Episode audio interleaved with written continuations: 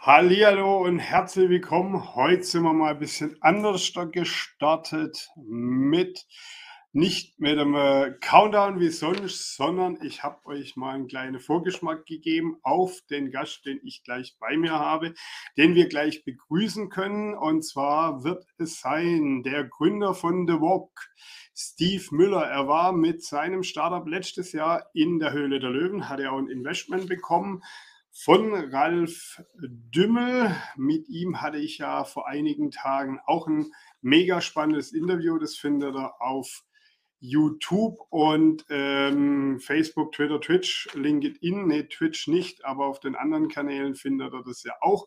Und ich will ihn jetzt gar nicht länger zurückhalten. Begrüßt ihn mit mir. Hier ist Steve Müller. Hallo, lieber Steve. Schön, hallo, dass du die Zeit gefunden hast, heute da zu sein, an einem Sonntagvormittag. Und äh, wir hatten ja schon ein kleines Vorgespräch. Es gibt viele Fragen, wird es heute geben. Ähm, aber stell dich doch so in ein, zwei Sätzen kurz selber vor. Ja, also ich, mein Name ist Steve Müller, bin 42, komme aus Köln, eigentlich gebürtiger Hesse, aber seit elf Jahren ähm, in Köln und äh, Gründer und Erfinder von The Book. So, jetzt habe ich es ja schon angekündigt, du hast ähm, The Wok gegründet, hast ja auch gerade selber gesagt, und warst dann letztes Jahr in der Höhle der Löwen. Aber wir wollen jetzt mal äh, nicht gleich auf die Höhle der Löwen eingehen, sondern wie kam es dazu, dass du The Wok, also praktisch das Produkt, erfunden hast. Ähm, man steht ja nicht vormittags auf und sagt, hey, super gut, ich habe jetzt die zündende Idee, ich gründe ein Startup, ich habe ein geiles Produkt, sondern wie, wie war das, wie hat sich das entwickelt?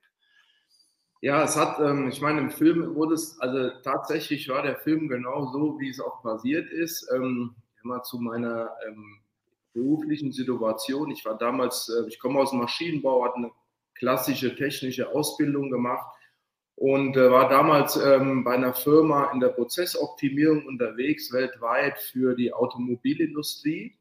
Und äh, da hatte man natürlich, ähm, ich sag mal, überwiegend Auslandsprojekte und ähm, ja, war dann quasi ja, im Schnitt drei Viertel im Jahr äh, nur auf der Welt unterwegs und überwiegend in Asien.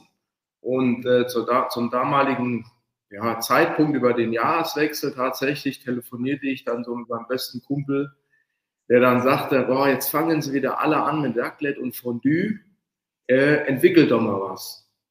Und dann hat man, hat man also so ein paar Flachse gemacht. Ne? Hat man gesagt, was soll ich denn jetzt entwickeln? Äh, ja, die sind doch so gesund unterwegs, du bist doch auch Fan von der gesunden Ernährung und dann am besten was ohne Strom. Ja, dann, dann waren so, ja, ja, soll ich jetzt so ein Booking machen, ne? oder so ein Bocklet oder irgendwas. Und ja, und dann war es dann nachts so, dass mich der Gedanke nicht in Ruhe gelassen hat.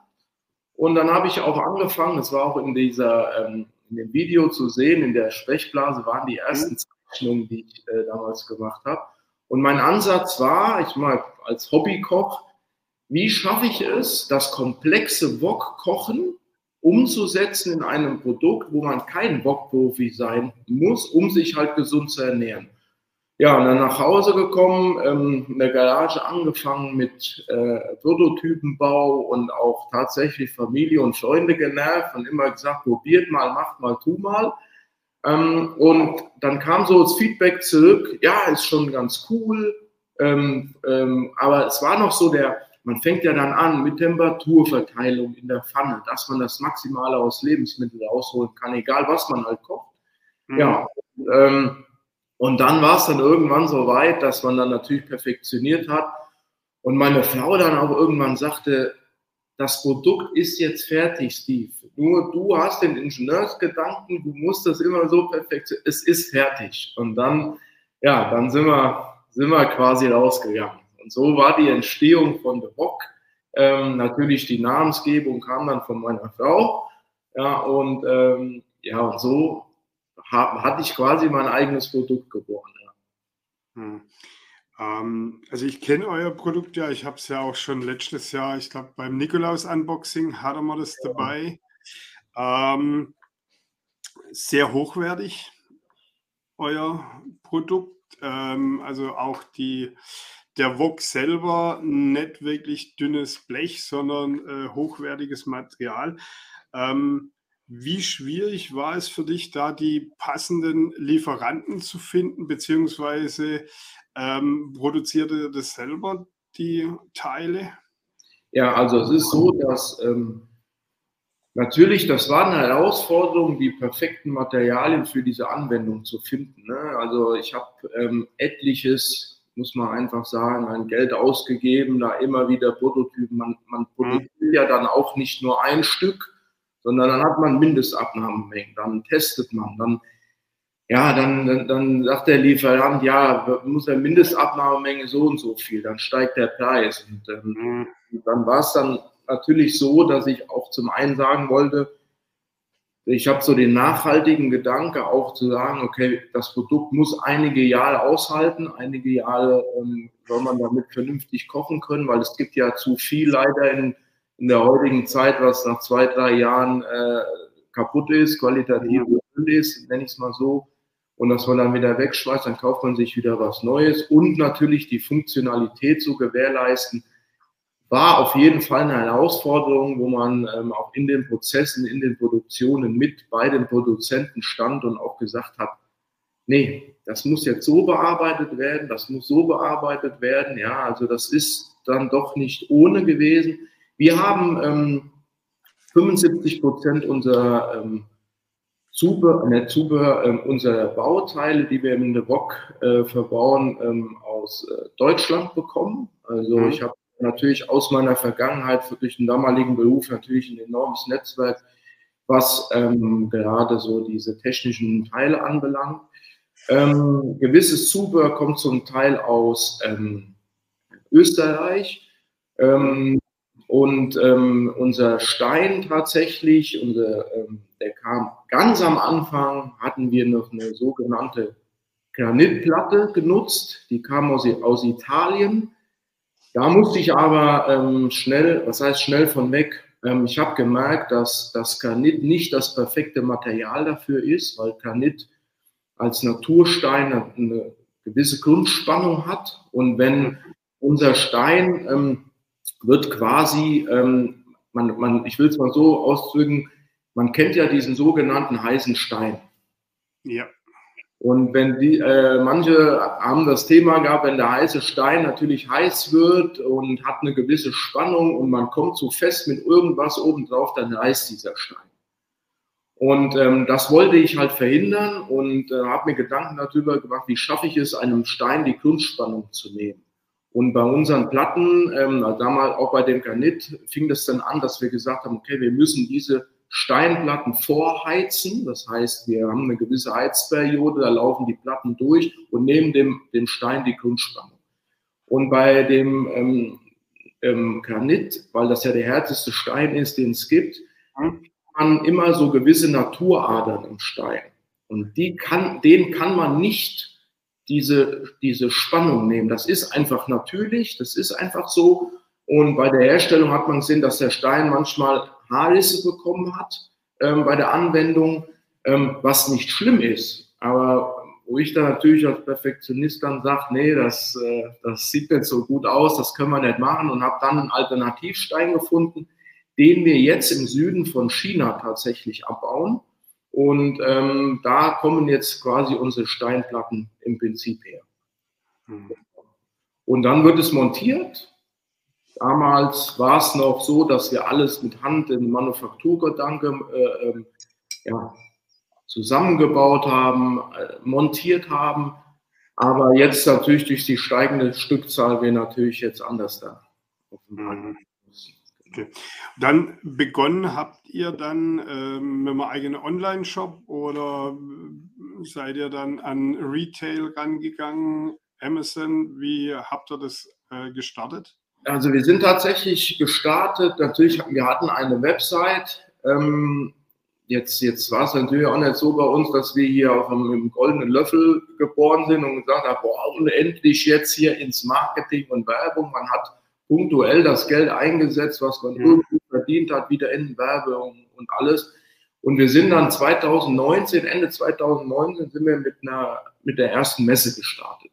Mhm. Und ähm, meine Idee war, okay, wir müssen halt zeigen, was der Bock alles kann. Das heißt, ähm, wir haben sogar auf unserem Stand gekocht, ähm, damit, damit die Leute sehen, was kann überhaupt der Bock, weil man muss einfach sagen, wir, wir werben ja mit diesem Slogan, der Bock, das neue Kochsystem, ähm, Kochen ohne Strom, egal wann, egal wo, egal was.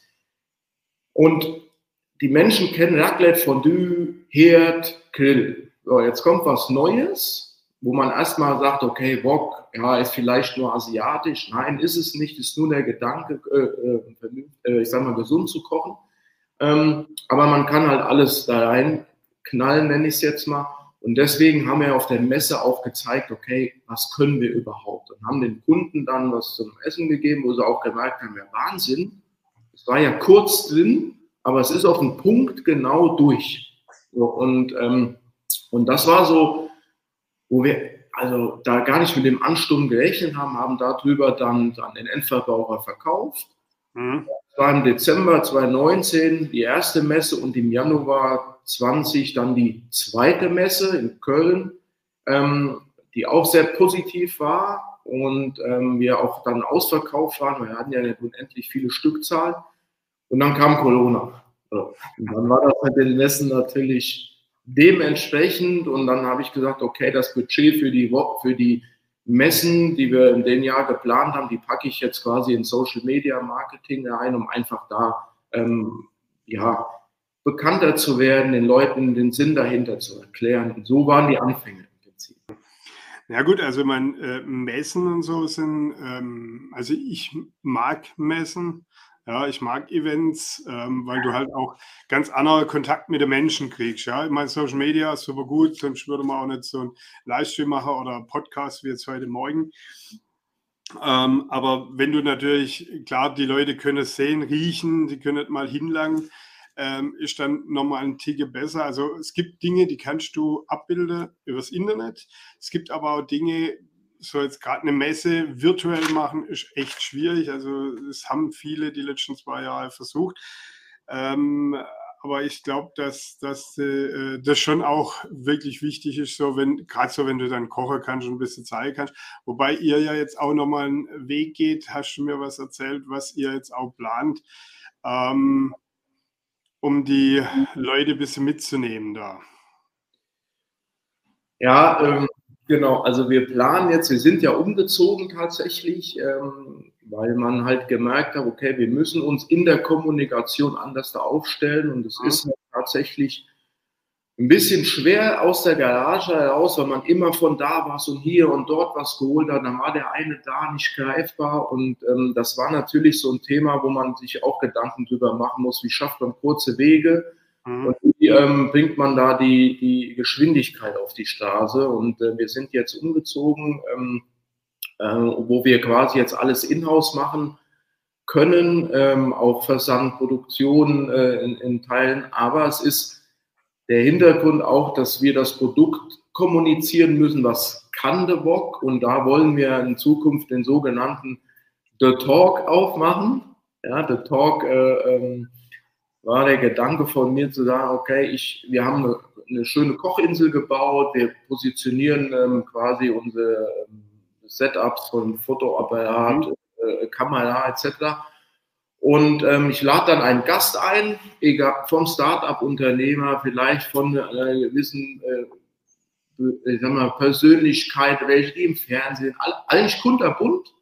Und äh, ich koche ähm, äh, oder bocke im Prinzip und äh, der Gast bekommt von mir ähm, zehn Fragen gestellt. Ich sag mal von bis genau das Thema.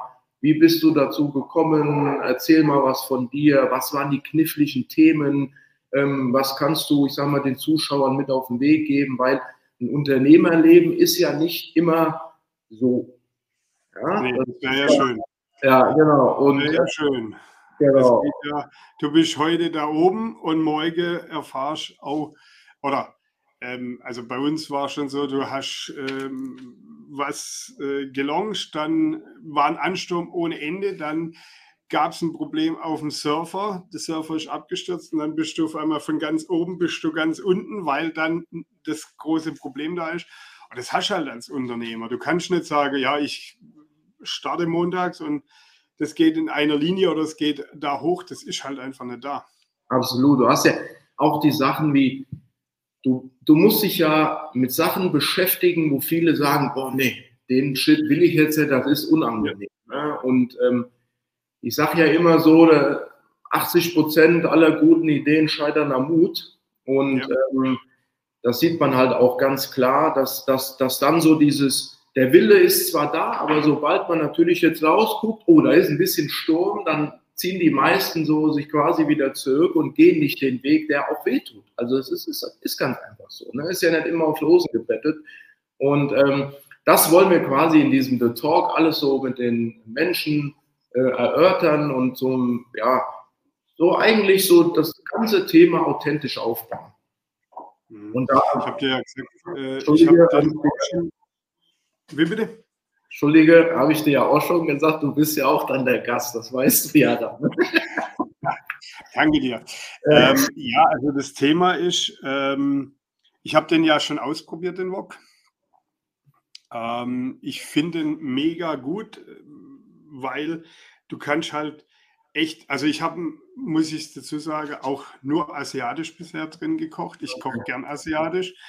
Ähm, ich habe den, ähm, er ist schnell warm, er ist vom Handling her sehr geil, also auch sehr einfach, das finde ich halt genial. Also du musst nicht irgendwie lang eine Betriebsanleitung lesen, damit du das Ding äh, benutzen kannst, sondern du gehst wirklich her, ähm, stellst ihn hin, machst unten äh, die Brenn, also die Brennpaste rein und dann geht das Ding los und dann ist es schnell warm und du kannst halt, was halt genial ist, was ich äh, oft festgestellt habe, wenn du auf dem Herd in Wok stehen hast, du kriegst die Wärme nicht hin.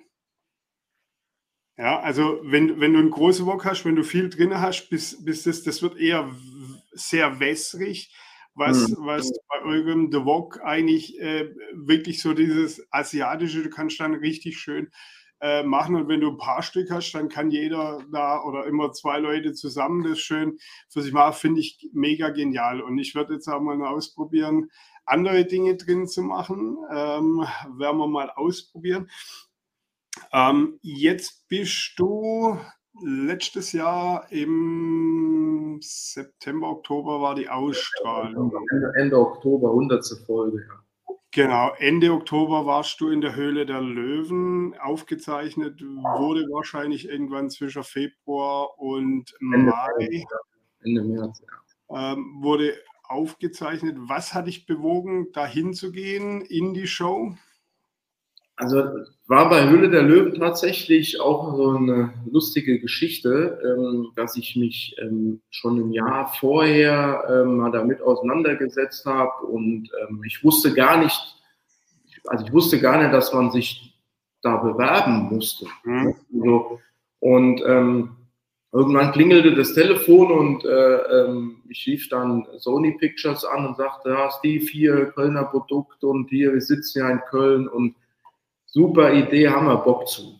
Und ähm, hast auch Lust, was zu machen. Und es war tatsächlich so, dass wir uns dann zusammengesetzt haben und ja, wir, wir haben dann gemeinsam entschieden, nee, ich möchte jetzt noch nicht, sonst wären wir früher gekommen.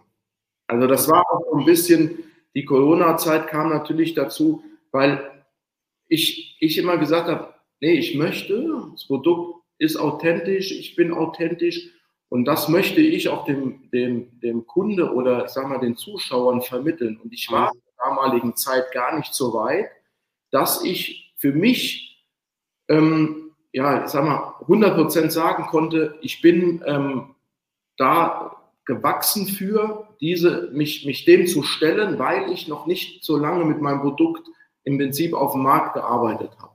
Mhm. Ähm, deswegen kann man so sagen, wir hatten erstmal so abgesagt. So. Und dann ähm, war es dann ein halbes Jahr später so, dass ich eine, dann eine Mail geschickt habe und habe gesagt, hier, ähm, wenn, wenn es passen könnte, dann äh, gerne. Und dann, ja, und dann kamen wir dann doch zusammen. Und ja, und dann war es dann so quasi Ende März, wo dann die Aufzeichnung war. Und meine Idee natürlich damals auch war, äh, meinen Kumpel Christian Lose zu aktivieren, der mit mir dann quasi da äh, das Ding bockt. Ne? genau. Ähm, Gab es ja dann auch ein Investment von Ralf Dümmel. Genau. Ähm, wie hast du dich darauf auf den Pitch vorbereitet? Also man, ähm, du wirst nicht, wahrscheinlich nicht einfach nur reingegangen sein, gesagt, hallo, ich bin da, ähm, hier ist The Walk, äh, könnt ihr investieren, sondern ich denke, da hast du ein paar Tage, ein paar Wochen dir ein Konzept geschrieben, dass der Pitch genau auf den Punkt gebracht wird. Wie hast du dich da vorbereitet? Ja, es ist ja es ist tatsächlich äh, so gewesen, dass ich donnerstags den Anruf bekommen habe und dienstags war die Aufzeichnung. Okay. Ja. Natürlich hat man sich immer Gedanken gemacht darüber, wie stelle ich das vor und wie spreche ich das. Und dann habe ich mir das vorgesprochen aufs Telefon, habe mir das im Auto angehört, konnte mhm. das irgendwann selbst nicht hören. Aber ähm, war dann, ähm, ja, aber dann, dann gibt man das natürlich, ähm, ich sag mal, Box, die checken das und dann war der, die, dieser Pitch war dann zu lange, dann wurde der gekürzt und so. Mhm. Das war am Ende so, dass man natürlich dann eingegangen ist, das Thema versucht, best als möglich abzuspulen. Ich war ja. wieder aufgeregt, also am Anfang war so, ja gut, okay, Steve, du bist sicher in dem Thema und äh, dann gehst du rein und dann ist das, das ist, das, das, das kann man nicht beschreiben. Ne? Man kommt dann da rein, das Team oder das Set war, also die Leute sind toll, die sind mega, die holen einen auch in vielen Sachen dann ein bisschen runter. Ähm, und äh, Christian Lose, natürlich 20 Jahre äh, äh TV-Erfahrung, der sagte immer zu mir, Steve, alles cool, du machst das. Der hat mich dann auch noch mal so ein bisschen runtergeholt, aber man, man wirft es ja nicht zu 100 Prozent ab. Ne? Also, und ähm, dann ging es in die Höhle und dann habe ich komplett, komplett nach dem ersten Satz meinen ganzen Pitch vergessen. Ich wusste, ich wusste das nicht mehr. Also, und äh, ja, und dann war es dann so, dass, weil ja, wie soll man sagen, man, man kommt rein, man spult das Thema ab. Und bei uns war es so, ich kam mit Christian Lose rein und habe losgelegt und in dem Augenblick sagte Carsten Maschmeyer, ach, den kennt man doch aus dem Fernsehen. So, mhm. und dann bin ich komplett rausge... Also da war ich so komplett, ja, kacke, äh, jetzt unterhalten die sich erstmal so, wie es denn jetzt überhaupt weiter? Ne? So, und dann, ja, und dann, dann war man irgendwann, äh, sobald die Fragen kamen zum Produkt, dann, ähm, ja, dann hat man gemerkt, das haben auch die, die, die Leute am Set hinterher gesagt, die sobald ähm, das Thema, die Fragen aufkamen zum Produkt, merkte man, dann schoss die Rakete nach oben und dann war ich auch sicher in dem, äh, wo ich drin war und dann waren das knappe fast zweieinhalb Stunden. Ne? Hm. Ja. Ähm, naja gut, das Thema ist ja natürlich auch, ähm, der Pitch ist das ein, eine, ja, und ähm, wenn du jetzt, äh, sag mal, das erste Mal vor der Kamera stehst oder im Fernsehstudio und du weißt, da wird es aufgezeichnet, du kannst nicht jetzt einfach mal sagen, okay, jetzt stopp, ähm, wenn du die, das Handy irgendwo hinstellst und irgendwas da erzählst, sondern das äh, wird ja da auch ausgestrahlt. Szene hatte viele Leute. Aber ich glaube, äh, wenn du dann in die Fragen reinkommst, in einem Metier, wo du dich auch auskennst, wo du dann ähm, wie auf einer Messe das mit den Leuten kommunizierst, dann merken die das auch. Und ich glaube, die, die Investoren, ich meine, mittlerweile sind es ja ein paar mehr. Es war ja, zu Anfang war es ja immer fünf. Mittlerweile gibt es ja zwei Tauschlöwen noch, sind äh, Gastlöwen noch äh, mhm. jeweils in, in, in äh, mit dabei gewesen. Und die merken ja schon auch, okay, beim Pitch, der ist noch ein bisschen nervös oder die Gründerinnen, die Gründer sind nervös. Da werden die ja auch nicht glaube ich, jetzt nicht da drauf gehen ähm, und dich da deswegen zerpflücken, sondern ich glaube eher es ist es wichtig, dass du dann danach bei der QA, dass du dann die Fragen beantworten kannst, was der Investor auch von dir möchte. Also, meine, wenn du sagst, ja, ich weiß nicht, wie die Zahlen sind und er hätte gern, wie viel hast du verkauft? keine Ahnung, habe ich mich gar keine Gedanken gemacht. Ich habe halt ein paar Stück verkauft. Dann in dem Punkt, ich glaube, dass das äh, dann auch schwierig ist. Dann das zu kommunizieren mit dem Investor. Also absolut. Ähm, das, das beinhaltet ja auch tatsächlich, klar, die, im Nachgang die Gespräche, ja, natürlich auch das Thema, wenn die Fragen aufkommen, man muss sicher sein in dieser Geschichte, dass man da vorne äh, sich präsentiert ähm, und sein Produkt auch leben und auch lieben, ähm, weil die Löwen, ich, ich nenne es jetzt mal, die sind ja nicht blöd. Ne? Jeder hat ja mal angefangen von denen und ähm, die kennen die Situation und die wissen auch, wenn natürlich da irgendwie ein Schaumschläger steht, der nicht weiß, okay, äh, ähm, ich, ich, weiß nicht, ich will eine Sendezeit haben, wie auch immer, und ist in dem Produkt nicht sicher und erzählt da irgendeinen Blödsinn. Deswegen, ich, ich verstehe grundsätzlich nicht, wie man, wenn man so eine Chance bekommt, sein Produkt zu zeigen, warum geht man nicht hin und zeigt es auch so, so ehrlich, sagen, okay, ich bin an diesem Stand, deswegen ja. bin ich vielleicht hier, mir fehlen die ein oder anderen Themen oder mehr. Ich habe das und das Thema, deshalb hatte ich auch damals gesagt, ja, mein Tag hat nur 25 Stunden, wenn ich die Mittagspause durcharbeite. Es ist dann irgendwann auch mal Schluss bei mir. Und ich merke, dass ich da natürlich dann an einem, sag mal, Fallschirm hänge, der mhm. irgendwo festhält.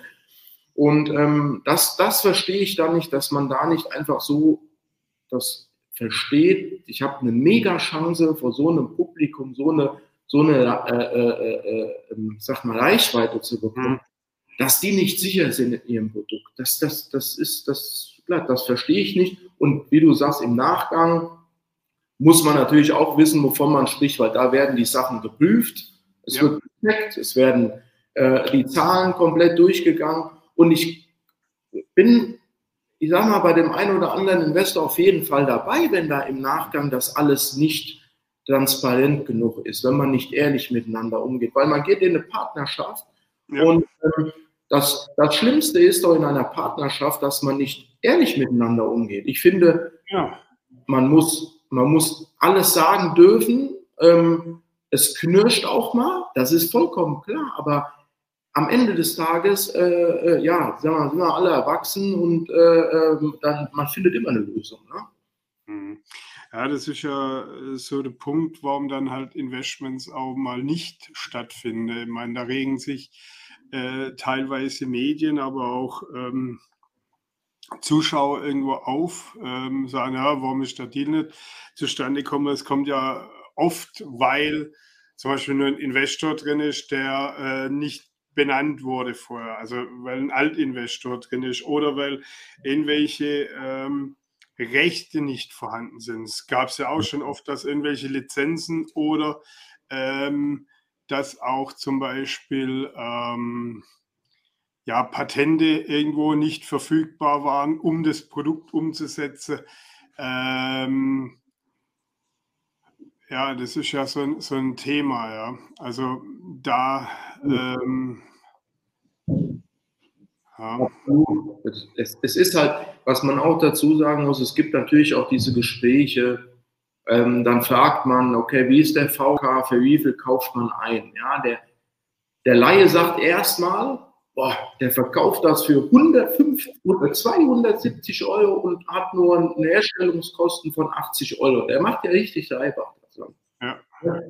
Ähm, man muss ja verstehen, es gibt einen Handel, der dazwischen hängt. Ne? Man muss ja auch verstehen, die ganzen Themen, diese sei es von Allgemeinkosten, Fertigungskosten, die natürlich am Ende des Tages, wenn man wächst, natürlich mehr werden. Das muss man ja, man kann ja, den Preis kann man ja nach unten korrigieren. Es ist aber meistens schwer, den Preis nach oben zu korrigieren. Mhm.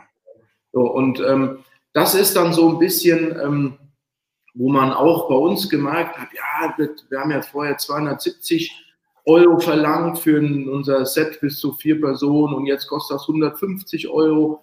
Ähm, und der hat ja eine Herstellungskosten nur 60 Euro. Und das sind, das sind halt Themen, ähm, das, das, da würde ich mir wünschen, dass man da das ein oder andere mal eher zeigt, weil man es auch erklärt hat, wo kommt, woher das kommt. Ne? Wenn ich natürlich mhm. Vorher 400 Stück im Jahr produziere und habe in unserem Fall 800 Pfannen und jetzt bin ich in einem Bereich, wo ich 40, 50.000 Pfannen abnehme, dann habe ich natürlich eine ganz andere Grundlage und kann auch Material ganz anders planen. So, ja. und für mich war wichtig, wenn ich Kosten einspare, gebe ich das gerne an unsere Kunden weiter. Und Ja, das, das, das, das, das finde ich, müsste man hier und da mal besser kommunizieren. Ja, aber ich denke, äh, mittlerweile äh, tut sich das schon auch noch ein bisschen rauskristallisieren, dass halt ähm, die Zuschauer das auch ein bisschen sehen, ja. Ähm, oder es wird ja bei der Pitch oder mm, dann auch schon dann durchgegangen, dass gesagt wird, ja, wenn wir ähm, jetzt anstatt 10.000, 100.000 im Jahr um, äh, von den Teile oder vom Produkt verkaufen können äh, oder produzieren können, dann geht natürlich der Preis um so und so viel runter. Ähm, das ist halt auch so. Ich meine, das ist ja, äh, haben wir ja momentan auch mit der Elektromobilität. Elektroautos sind ähm, ja auch teurer, weil die Komponenten teurer sind da ist nicht so viel Marge drin. Das äh, ist aber auch bei den Autohäusern, die können halt nicht mehr so viel Rabatt dann geben am Ende des Tages. Aber es ist natürlich halt auch so, wenn ähm, 100 Autos im Monat gebaut werden, Elektro zu, keine Ahnung, gleiche Modell als Verbrenner 10.000, dann ist halt die Marge im Verbrenner deutlich höher in der Produktion und dann kann, oder äh, also die Produktion halt deutlich höher, dann kannst du halt auch da andere Preise fahren wie für die 100 Elektrofahrzeuge. So ist halt bei allem. Das, äh, ja. wenn du halt jetzt äh, 40, 50.000 Vox produzieren kannst, dann ist das halt natürlich anders, so wie wenn du jetzt sagst, okay, ich nehme da jetzt mal 100 im Monat ab oder 1000 im Monat ab. Ähm, ja, das ist eben halt so, ja. Und äh, mein, ich finde es jetzt auch gut, dass du sagst, okay, ich gebe das dann eins zu eins weiter und äh, wir gleichen das an und ähm, das passt ja. Ja. Das, äh, ja. Also ich, ich bin immer ein Fan davon, dass man fair miteinander umgeht. Ne? Ja. Ähm, nach dem In oder nach der Show geht es ja dann eigentlich auch erst richtig los. Also das heißt, ähm, dann wird da an den Tisch gesetzt, dann wird da wie du schon gesagt hast, werden die Zahlen äh, praktisch nochmal richtig dargelegt, dann ähm, ob das dann auch alles so passt, was du schon äh, beim Pitch erzählt oder was man da erklärt hat. Ähm, und wie ging es dann für euch weiter? Ihr habt dann einen Vertrag gemacht, ihr habt dann ähm, die Produktion äh, konzipiert. Was, was hat sich da alles geändert wie ging es da los? Ja, wir, wir sind natürlich dann direkt auch eingestiegen in die Stückzahlenplanung und ähm, Jetzt ist es bei The Bock auch ähm, so, dass das ganze Thema, auch wenn es einfach aussieht, ein bisschen komplexer ist mit gewissen Bauteilen. Und mhm. äh, wir natürlich äh, von dem Team, äh, ähm, ich sag mal, vom DS-Team, vom Alf Dümmel und Team mit dem Produktmanagement sehr eng zusammengearbeitet haben, um natürlich diese Qualitäten mit der Funktion, die The Bock hat, ähm, natürlich auch in diesen Stückzahlen hinzubekommen. Das war eine Herausforderung. Dann haben wir natürlich auch Produzenten gesucht. Das heißt, wir hatten Produzenten dabei. Ähm, als Beispiel unser Holzgriff, äh, den wir hatten, den hatten wir, äh, das war ähm, damals Kirschholz von jemandem aus dem Süden, äh, quasi aus, der, aus eurer Ecke da unten, ähm, ein Schreinermeister, der quasi die Holzgriffe gehäckselt hat. Und ich bin dann dahin und sagte, Jürgen, ich brauche jetzt ein bisschen was mehr. So. Und ähm, ja, dann war das, sagt der Steve, ich, das, das schaffe ich nicht, was ich auch, ich konnte das auch verstehen. Ne? Also das war, ich, ich hatte es mir schon gedacht. Er sagt, alleine die, die Ressourcen jetzt zu bekommen, das fing ja dann schon an. Und ähm, sagt er, das, da müssen wir entweder umschwenken oder wir müssen eine Alternative suchen. Und ähm, es ist dann so, dass wir natürlich dann mit Ralf äh, in Verbindung auch jemanden gefunden haben, der diese Stückzahlen abarbeiten kann. Ähm, ich bin weiterhin beim Jürgen äh, geblieben. Unsere sogenannten Special Editions, die bleiben weiterhin äh, auch beim Jürgen, um da ähm, hat uns am Anfang geholfen. Warum muss ich den? Das finde ich immer, das gehört sich nicht. Den halten wir auch weiterhin bei. Und ähm, aber in den geringen Stückzahlen unseren Special Editions und da fing das ist natürlich das Thema gewesen ja, jetzt geht es in die Stückzahlen. Welcher Produzent kriegt es auch jetzt hin? Ne? Und äh, zu welchem Preis? Und da waren die Gespräche, Fokus war 85 Prozent tatsächlich mit dem Team von Ralf zu gucken, wie kriegen wir die Stückzahlen hin bis zur Ausstrahlung. Mhm. Und ähm, das haben wir kurz vor knapp, also das muss man sagen, kurz vor der Ausstrahlung, man weiß ja nicht, wann man ausgestrahlt wird oder ob man überhaupt ausgestrahlt wird. Ist ja auch immer so ein Thema. Ähm, wie, wie geht man in die Planung oder wann kommen die Sachen? Und es war tatsächlich so, Argos, ich glaube, vier Tage vorher waren die Produkte erst da, bevor dann die Ausstrahlung war. Das war so kurz und knapp, äh, ähm, wo, wir, wo wir uns alle so äh, ja, echt geschwitzt haben, kommt es jetzt an? Ne? Ist, passt das auch nicht, dass wir da stehen, die Kunden wollen kaufen und ja, nichts ist da. Also das war echt schon, war echt schon ein sportliches Thema. Natürlich, dann geht es in eine Prüfung rein mit okay, was haben wir für Patentthemen, wo steht das Patent, was haben wir noch äh, für Themen mit, äh, ich sage jetzt mal, mit, mit, mit Bild, Markenrechten und all die, das ganze Thema, was da, was da aufgekommen ist. Und ähm, ja, wir, eigentlich haben wir Hand in Hand gearbeitet und ähm, das letzte Wort hat immer der Gründer selbst. Mhm. Ja, ich kann ja auch ganz klar sagen, es, es gab einen Zusatzproduzenten, der hat uns eine Pfanne gemacht und dann kriege ich die Pfanne zugeschickt oder ich war in Hamburg und dann gucke ich mir die Pfanne an und sage, ja, sieht zwar schöner aus, aber das funktioniert nicht. So. Und dann sitzen natürlich alle da, ja, wieso soll das denn funktionieren und so, sage ich, ja, weil die Grundbearbeitung der Pfanne, weil unsere Pfanne bekommt eine ganz spezielle Oberflächenbehandlung, ähm, damit ich mir mikroskopisch sogenannte Peaks aufstelle, die dann natürlich hinterher durch die Hitze in eine, wie eine Facette in sich zusammenfallen und Temperaturkegel generieren, wo ich genau das Thema der, äh, ich sag mal, ähm, dieses, also dieses gesunde Kochen bzw. das Maximale aus Lebensmitteln auszuholen, muss genau dieser technische Prozess passieren. Mhm. Und der Produzent hat dann gedacht, okay, ich mache das und mache jetzt mal die Pfanne schöner und hat in dem Augenblick, wenn man das dann gesehen hat, sieht man als technisch begeisternder Mensch, sieht man, da sage ich, die Oberfläche ist zu, wir kommen nicht über die Temperaturzahlen, die wir erreichen wollen. Dann ging es ins, ins Produkttest rein und dann so nach zwei Stunden, ja Steve, krass, hätten wir uns nicht gedacht, dass das so passierte. Ne? Also, da, und dann war es natürlich so, ne, da muss wieder angestoßen werden und wieder angestoßen werden. Und ja, aber war auf jeden Fall spannend, hat am Ende des Tages dann doch geklappt und ähm, wir haben die, äh, die ähm, Qualitäten so umgesetzt, ähm, wie wir es schon immer 100 Prozent hatten. Klar, dass das hier und da mal, äh, ich sag mal, dann hat man Gummifuß gefehlt oder sonst was. Das ist halt genau dieser Prozess, den man auch in der Automobilindustrie hat. Da läuft ein Band, das sind auch Menschen. Hier und da mhm. vergisst man mal was. Äh, das hat sich aber alles in Grenzen gehalten. Wir hatten keine Charge, wo wir, wo wir sagen können, da sind jetzt hunderte, 50 Stück, tausende Stück, die können wir in eine Tonne kloppen. Also das ist bei uns nicht passiert, weil man da einfach den Fokus ganz klar auf der Qualität hatte. Hm. The Vogue gibt es momentan rein in Deutschland, in der Dachregion. Ähm, ihr verkauft über die Seite Amazon ähm, im Retail. Wo, wo kriege ich das als Kunde? Also tatsächlich liegt da auch der Fokus drauf ähm, über unsere eigenen Shops, heißt ähm, unser Webshop auf www.devog.de oder halt auf Amazon. Ähm, ganz einfach, ähm, weil, was ich eingangs erklärte, wir wollen natürlich über, ein, über das neue Produkt, was es gibt, auch den besten Support geben. Ne? Ein Kunde, mhm. der das Produkt noch nicht kennt und hat eine Frage, der tut sich schwer, wenn der jetzt, ich sag mal, bei einem äh, Retailer irgendwo was kauft und hat eine Frage.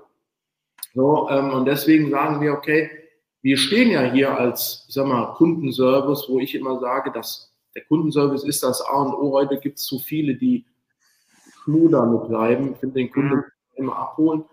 Und das haben wir in der Vergangenheit so gemacht. Die Kunden waren immer oder unsere sogenannte The Wok Family, wie wir sie bezeichnen, die haben sich immer bei uns gut aufgehoben gefühlt und deswegen haben wir auch bewusst gesagt, okay, wir gehen nicht in jeden Handel ein, sondern wir mhm. gehen in den Handel ein, wo wir die Möglichkeit haben, auch das Personal zu schulen, ja, oder ich sag mal so, uns als Marke so zu präsentieren, wenn es da ein Thema gibt, wen können die kontaktieren, damit die auch vernünftigen Support bekommen? Ähm, Werdet ihr andere Länder anteasern? Wird es weitere Länder geben in Europa, weltweit? Walk around the world, ne? Also ihr braucht, äh, du brauchst mir jetzt sagen, okay, da sind wir schon äh, in Planung, sondern einfach nur, ja, zum Beispiel ähm, sind wir dran, ähm, wird es geben. Also ich brauche jetzt da keine Details, dass äh, nee, wenn also, da noch nicht ganz spruchreif ist. Nee, also äh, Frankreich, England, ähm, Frankreich, England, Japan ähm, sind wir dran. Ähm, Amerika gerne ist natürlich nochmal eine andere Hausnummer. Ne? US-Markt wird, ähm, wird definitiv ähm, gigantisch sein. Ja, also ich denke halt, du hast halt ein Produkt, was halt wirklich viele Fans auf der Welt hat. Also mein äh, Chinesisch oder Asiatisch Essen mit dem Wok, das mag gern oder tun gern viele. Ähm, wenn du diese Möglichkeit denen gibst, gemütlich zusammensetzen, hatte man ja beim Vorgespräch auch, wo ich dir gesagt habe, so ich finde es halt geil. Du sitzt zusammen den ganzen Abend, nicht nur geschwind äh, machst das Teller voll ist, sondern du tust zwei, drei Stunden da sitzen, gemütlich essen, das, das so ein bisschen als äh, Zeremonie mache, dich nicht unterhalten, dann brauchst du wieder ein bisschen, bis es fertig. Du bist auch gar nicht äh, voll, sondern du hast immer wieder ein bisschen, kannst verschiedene Dinge miteinander kombinieren.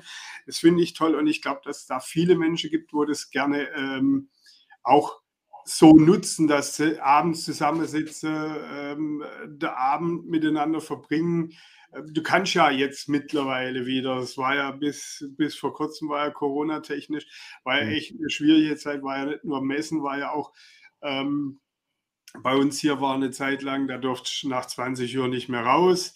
Mhm. Ähm, ja, du durfst zur Arbeit, aber äh, du weißt ja auch gar nicht, wel, oder du wusstest ja auch gar nicht, was ist heute erlaubt und was ist nicht erlaubt. Dann durftest du dich nicht mit äh, Freunden treffen, mit der äh, Familie treffen, was dann äh, mittlerweile ja auch wieder sehr gut funktioniert.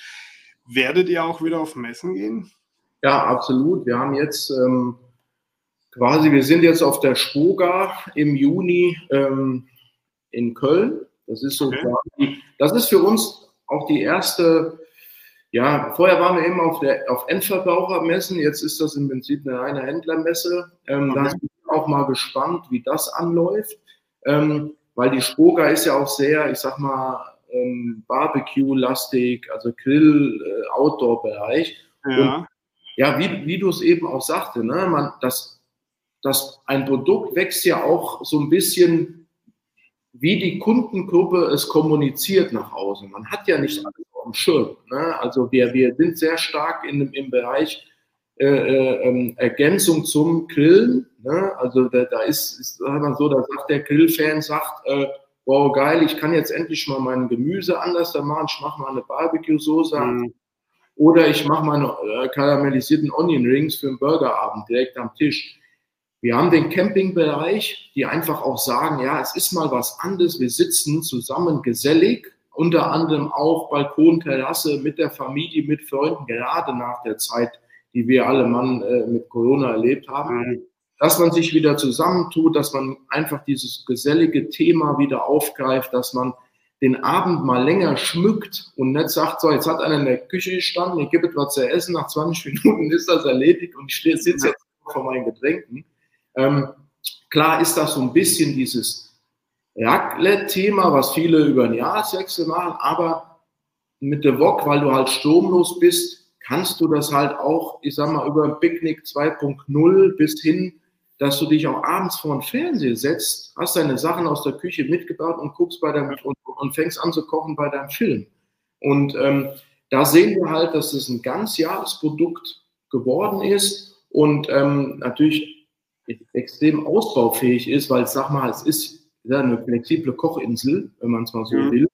Ähm, oder äh, sogar morgen, bevor ich hingefahren bin, kam der Nachbar noch und sagte, hier, pass auf, wir wollen äh, frühstücken, habt ihr Bock mit zu frühstücken, weil es steht ja auch wieder der Bock auf dem Tisch für das Rührei, was wir machen am Tisch.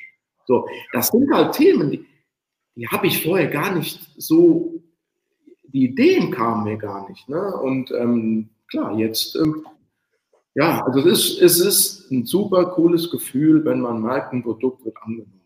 Mhm. Jetzt ist es ja auch eine Herausforderung zu gründen. Das haben wir ja schon angesprochen. Wenn du heute Gründe tust, du hast natürlich klar in Deutschland ähm, viele, viele Herausforderungen, was du rechtlich, was du ähm, irgendwo erfüllen musst. Aber ist natürlich auch das Thema, du startest irgendwann alleine mit der Idee, du setzt es um und dann kommt der erste Mitarbeiter, dann kommt der zweite Mitarbeiter und dann entwickelst du dich. Das ist ja auch, denke ich, das heißt, denke ich, ich weiß, dass es eine Herausforderung ist mit dem Mitarbeiter. Ähm, aber wie war das bei dir so, ähm, die Mitarbeiter mitzunehmen auf eine Reise? Wie war das für dich so, als die ersten Mitarbeiter dann kamen, als sich das Ganze in, in eine neue Größe verändert hat? Weil, wie gesagt, du hast ja angesprochen, du hast äh, wie Steve Jobs das in der Garage begonnen, hast da entwickelt und ähm, ja, jetzt hast du Mitarbeiter, die geführt werden wollen, beziehungsweise die irgendwo ähm, mitgenommen werden möchten. Ja, also ich glaube, es weiß jeder, dass wir aktuell in Deutschland oder auch europaweit ein ähm, Thema haben vom Facharbeitermangel, ja, beziehungsweise die Einstellung zur Arbeit oder die Einstellung zur Firma ähm, sich auch verändert muss sich verändern. Weil ich habe mir gesagt, ich kenne natürlich das Thema auf der industriellen Ebene. Du kommst ja auch ja. aus der Industrie und die Industrie ja. ist ja eher in Strecken noch sehr konservativ. Ne? Da, dann, da, kannst du dich jetzt nicht in ein, in ein Meeting setzen, ähm, wo du, ich sag jetzt mal, ein Hoodie anziehen kannst. Ähm, ja obwohl du fachlich auf derselben Ebene bist wie einer, der jetzt vor dir sitzt mit dem Hemd, aber das sieht ein bisschen blöd aus. Ähm, und äh, das finde ich, das finde ich generell schwierig, dass man auch von der Äußerlichkeit dann irgendwie die, ähm, jetzt mal die, ja, das ähm, macht das so ein bisschen davon abhängig, wie sitzt der mir jetzt, ich sag mal, der sitzt mit dem Hoodie da, kennt er sich überhaupt aus? So. Und mir, mir, mir war ähm, immer wichtig, wenn ich in das Thema reinkomme, ich möchte ein Team aufbauen. Ähm, da werden auch Bewerbungsgespräche, da, da sage ich immer grundsätzlich, pass auf, das ist kein Bewerbungsgespräch, wie du das jetzt kennst. So, ähm, weil ähm, ich möchte, unser DevOps-Team geht ehrlich miteinander um, es wird jeder mit einge, einbezogen in, äh, in, in, die Themen. Ne? Es, es, es gibt ähm, für mich ist wichtig, dass der, dass, ich sag mal, das Ziel ist für mich, dass der Mitarbeiter, der kommt abends nach Hause, sagt zu seiner Frau oder äh, Mann, Freundin, ähm, ähm, äh, Freund, weißt du was, das macht richtig Bock. Ich habe richtig Laune, wieder morgen dahin zu gehen. Und dann ja. sage ich, dann habe ich was richtig gemacht. Und ähm, bei uns wird ehrlich miteinander umgegangen. Auch hier knackt es mal. Aber wichtig ist ja, dass man in dem Augenblick dieses Thema oder das Problem, was da ist, vom Tisch bekommt. Es, es mhm. bringt ja nichts, dass jemand nach Hause geht und sagt, boah, ey, ging ja mir jetzt wieder auf den Nerv. Äh, ja, ich, ich habe jetzt schlechte Laune. Nein, man kann das jetzt klären. Man hat die fünf Minuten, man klärt das und dann gehen wir auseinander und dann ist das Thema erledigt und das Ziel ist wieder im Fokus. So, und das finde ich, ähm, ja, ist, ist so die, diese heutige Zeit, wo du die Mitarbeiter mitnehmen musst. Und das, das haben wir bei uns im Team ganz klar äh, äh geschafft. Das macht Laune.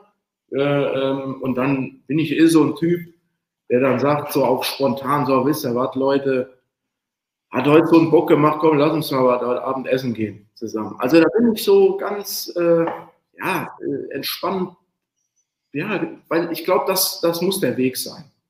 Hm. Ja gut, es ist halt auch das Thema, was viele vielleicht ähm, auch noch irgendwo falsch machen. Also wenn du, wenn du heute hergehst, so wie 80er, 90er Jahre du ein Team geführt hast oder ein Unternehmen, das geht halt heute nicht mehr. Du musst die Mitarbeiter irgendwie, wie du schon sagst, du musst die mitnehmen, du musst äh, die auf eine Reise mitnehmen. Ganz klar, es wird Veränderungen geben. Du kannst auch nicht jeden Tag, äh, ist jeder gleich gut gelaunt. Du hast auch mal einen schlechten Tag und wir haben es ja vorhin schon gehabt. Als Unternehmer, du hast mal alles super gut, alles läuft, du bist äh, im Höheflug und am nächsten Tag äh, hörst du halt vielleicht, boah, ähm, das Produkt kann nicht pünktlich geliefert werden oder ist da ein Ausfall oder dort irgendwas. Ähm, dann kann natürlich halt auch ein Mitarbeiter oder selbst wenn du, wenn du jetzt irgendwo Angestellte bist und äh, du hast eine Verantwortung für einen gewissen Bereich, da läuft was schief, braucht der Kollege, wenn er ankommt, ähm, und der ist vielleicht super gut gelaunt, dann gibt es da eine Spannung, weil das funktioniert halt in dem Augenblick da nicht. Aber das heißt ja nicht, dass das, was sich da nicht äh, aussprechen tut, wenn es dann wieder äh, die Wogen geglättet sind, das ist halt nun mal so. deswegen sind sie auch Menschen da. Aber wenn du äh, die Menschen halt so wie abends mal ähm, zum Essen mitnimmst oder zum Beispiel bei uns in der Redaktion, dann wird halt ähm, mal äh, gesagt, okay, wir machen meine Frau nicht mehr gerne her, holt äh, Frühstück und dann wird Frühstück hingestellt und gesagt, Leute, heute machen wir jetzt mal erstmal eine Stunde Frühstück, dann ist es halt so, ja. ja Weil halt einfach das Team dann mitnehmen kannst. Und äh, du überraschst die dann auch ein bisschen. Und, und die haben dann auch Lust, länger am Tag da zu sein, weil es gibt halt auch Tage, wo jetzt vielleicht irgendwas ansteht, dann gehen sie halt nicht, ja, die Zeit ist um, ich muss jetzt nach Hause, weil jetzt ist Freizeit, ja, oder jetzt ist Gewerkschaftspause. Nee, sondern ich habe da wirklich dann auch, ja, dann bin ich halt nochmal zwei Stunden länger da. Genau. Weil es halt immer Spaß macht. Da, also, ja, du, also, du sagst es, es ist genau das Thema, dass, dass man die Leute jetzt mitnimmt. Ich möchte da noch kurz, weil du sagtest, klar, der, es gibt Situationen, da ist ein Mitarbeiter, keine Ahnung, der ist schlecht gelaunt. Der kommt morgens hin, es ist ja vielleicht irgendwas passiert. Ja. Und ich sehe es schon als meine Aufgabe an, das zu erkennen und demjenigen da abzuholen. Also das ist so, ich, ich es gibt, wirst du auch äh, äh, erfahren haben draußen, äh, ich sage mal auch in der Industrie, es gibt ja es gibt viele Vorgesetzte, die gar nicht diese Empathie haben, zu erkennen, wie gehe ich auf denjenigen ein und wie hole ich den wieder. Es geht doch nicht darum, wenn man auch mal kritische Gespräche führt. Ich sage immer zu, mein, äh, zu meinem Team, Leute, wenn ich euch auch kritisch angehe, es geht nicht darum, dass ich euch ein Bein stellen will oder sonst irgendwas. Es geht es geht darum, dass, dass wir da eine Lösung jetzt für finden. Ich stoße euch an. Ich stoße euch an. Und ähm, ich würde doch niemals was Schlechtes denken. Und das muss man begreiflich machen, damit die Mitarbeiter sich auch so im, Team öffnen und dass man da einfach auch nach vorne kommen kann. Und äh, viele draußen rum, ob man sich da auch unterhält, gerade in größeren Firmen, äh, auch Konzernstrukturen, das, das sage ich ganz ehrlich, es gibt Vorgesetzte und es gibt, äh, ich sag mal, ob das Produktionsleiterebenen, Fertigungsleiterebenen gibt, die gehören für mich nicht an die Position. Ja. Das, das, das ist ganz einfach so. Das, das, wir, wir, wir haben keine Roboterlinie äh, zu 100 Prozent. Wir haben Leute, die haben Probleme. Es gibt Probleme zu Hause. Jeder Mensch hat, hat in irgendeiner Art sein Päckchen zu tragen. Und ähm, den, den muss, da muss ich doch dieses, äh, diese Empathie oder dieses, äh, sag mal, dieses EQ haben, zu erkennen, so, wie packe ich den denn jetzt an? Ja. So, und das, das sehe ich ganz klar auch, äh, ähm, dass das ein, auch ein Facharbeitermangel ist, gerade in diesen äh, vorgesetzten Ebenen. Ja, und dann äh, verlierst du halt auch gute Mitarbeiter. Das ist nämlich auch, weil ähm, so ein Mitarbeiter, der will auch nicht dieses hierarchische oder dieses, dieses diktatorische Führung, das, äh, was früher ja irgendwo schon auch da war, so ein, äh, ähm, das, das funktioniert heute auch nicht mehr. Und es ist auch verständlich. Also, weil wenn du den Mitarbeiter Teilhabe lässt an den Prozessen, wenn du den mit einbindest, wenn, wenn, wenn der merkt, okay, wenn ich was, äh, eine vernünftige Idee reinbringe, dann funktioniert es. Und ähm, ich bin nicht nur eine Nummer oder wie du so schön sagst, ein Roboter, sondern ähm, ich werde als Individuum wahrgenommen und integriert, dann funktioniert es auch. Und so kannst du halt auch äh, diesen Fachkräftemangel halt auch eliminieren, weil es ist ja nicht nur die Mitarbeiter nicht zu bekommen, es ist ja auch diese Fluktuation von genau. guten Mitarbeitern. Und es bewirbt sich ja keiner im Unternehmen mit, der, äh, mit dem Gedanke, ja, da gehe ich jetzt hin und äh, gehe aber sowieso wieder weg, weil es wird mir ja eh nicht gefallen. Und der geht auch nicht hin mit dieser Einstellung und sagt, naja, ich will jetzt, äh, ich gehe da jetzt hin und ähm, tu, äh, hab, bin eigentlich gefrustet, da anzufangen und habe keine mhm. Lust zu arbeiten, sondern geht ja hin, weil er sagt, okay, ich möchte da jetzt arbeiten, das ist ein äh, tolles Geschäft und ich möchte da auch was bewegen. Und ich glaube, dass, dass du da halt auch wirklich sich die nächsten Jahre wahrscheinlich noch ein bisschen die Spreu vom Weizen mehr trennen wird, dass du sagst, okay, du kriegst gute Mitarbeiter, weil halt einfach die Führung da ist und diese, äh, die, die Generation so, um, die um 2000 geboren sind, ähm, die sind ja sowieso ein bisschen anders, da ist ja sowieso mehr dieses Work-Life-Balance, lieber ein bisschen auf Geld verzichtet, dafür vielleicht ein bisschen mehr Freizeit und auch die Arbeit zu tun, die Spaß macht. Und da bist du halt auch als Arbeitnehmer gefragt, dass du die dann halt auch wirklich dementsprechend einbinden tust. Aber du kannst dann auch nicht sagen, die, die schon lang da sind, die tue ich jetzt, oder die älteren Mitarbeiter, die vielleicht schon bei Unternehmen 20, 30 Jahre im, im Unternehmen sind, die kann ich dann nicht sagen, ja, ähm, die Jungen kriegen das, die Eltern kriegen es halt nicht. Da musst du dann halt auch da dein dein G, dein Mittelweg finde, dass das dann funktioniert. Ist so, ist, alles, ist ja alles ein Prozess. Ne? Ja. Lieber Steve, zum Ende hin, ähm, erzähl doch mal so ein, zwei Tipps für junge, jung gebliebene Gründer, denen du äh, diesen an die Hand geben möchtest. Ja, mein Slogan ist ja nur, wer für etwas brennt, kann auch entfachen. Ähm, haben wir auch als Titel heute und das ist natürlich wahr. Das kommt ja auch aus dem äh, oder wird ja auch im Vertrieb sehr verwendet, dieses Slogan, weil ganz einfach hast du vollkommen recht. Wenn du selber nicht für was begeistert bist, wie willst du die Leute dann mitnehmen?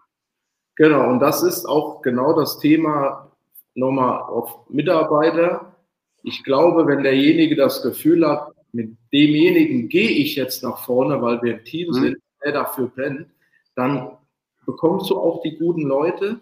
Ähm, und ja, was ich ähm, Jungunternehmer, Gründer oder die kurz davor stehen, äh, mit an die Hand gebe, ist, dass also der Unternehmerweg, ähm, wie wir schon jetzt mehrmals gesagt haben, nicht der geradlinigste ist. Ne? Es gibt ähm, es gibt Ebene, die Anfangsebene, die ziemlich schwer ist. Man muss Geld investieren, man ja. äh, muss sich informieren, ist auch ganz wichtig. Man kann nicht immer sich irgendwas dazu kaufen, wenn man nicht gerade einen goldenen Löffel an der Hand hat.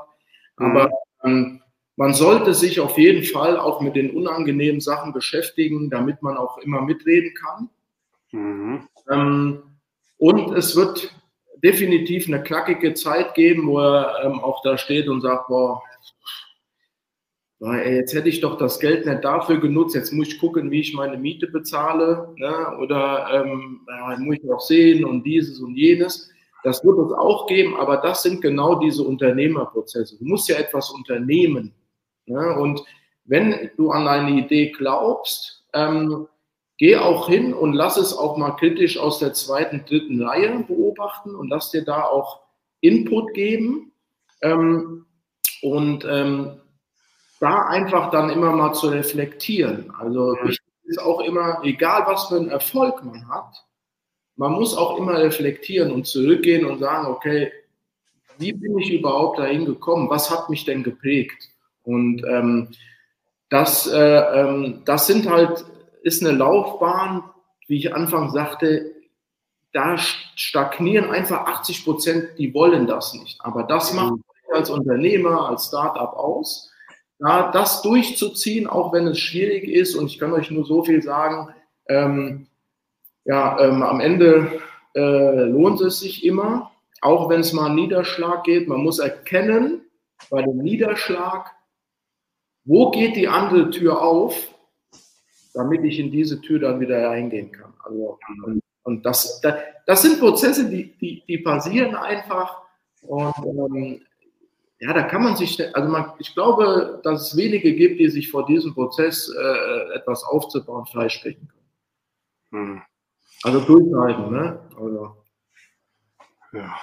ja, und halt auch sehen, bis das Potenzial von den Mitarbeitern, das ist, denke ich, auch nur ein Punkt ähm, zu sehen, weil oft äh, Mitarbeiter auch nicht selber sehen, was für Potenzial sie eigentlich hätten.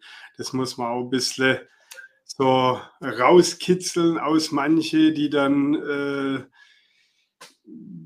Fähigkeiten entwickeln, Führungsfähigkeiten, die sie vorher vielleicht gar nicht für sich selbst für möglich gehalten hätten. Also ich glaube, das ist auch noch ein Punkt, wo man dann äh, hinkriegen muss.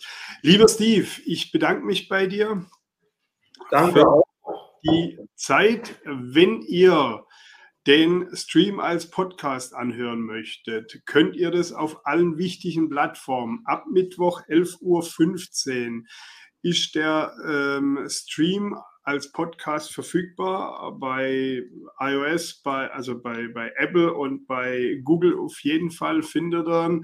Eins von beiden Geräten wird jeder haben, ähm, denke ich mal. Und ihr findet es aber auch bei sämtlichen anderen Plattformen. Und ihr könnt aber auch nochmal anschauen, es bleibt überall außer auf Twitch. Da wird es in 14 Tagen verschwinden, das Video. Wir werden noch The Vlog verlinken oben drüber, unten drunter, je nachdem, wo ihr das Video jetzt anschaut, könnt ihr dann auch anklicken und könnt ähm, das, Bedruck, das Produkt beim Steve äh, bestellen. Ich denke, der Steve könnte auch gerne Fragen stellen. Wenn ihr irgendwie Fragen zum Produkt habt, ähm, dürft ihr gerne mit dem Steve und mit seinem Team Kontakt aufnehmen. Findet ihr in der Social Medias auf LinkedIn etc. werdet ihr das finden. Und wie gesagt, lieber Steve, ich bedanke mich bei dir für deine Zeit. Ich habe zu danken, Markus. Und ich wünsche euch da draußen noch ein äh, Rest Sonntag, ein Restwochenende, ein entspanntes Restwochenende. Das Wetter ist nicht ganz das Beste, zumindest bei uns hier im Süden. Wir hatten vorher sogar noch ein kleines Gewitter, aber ich hoffe, da wo ihr seid, ist strahlender Sonnenschein. Ansonsten wenn ihr zu Hause seid und schon einen The Walk habt, nützt doch die Zeit, macht euch einen coolen Nachmittag beim coolen genau.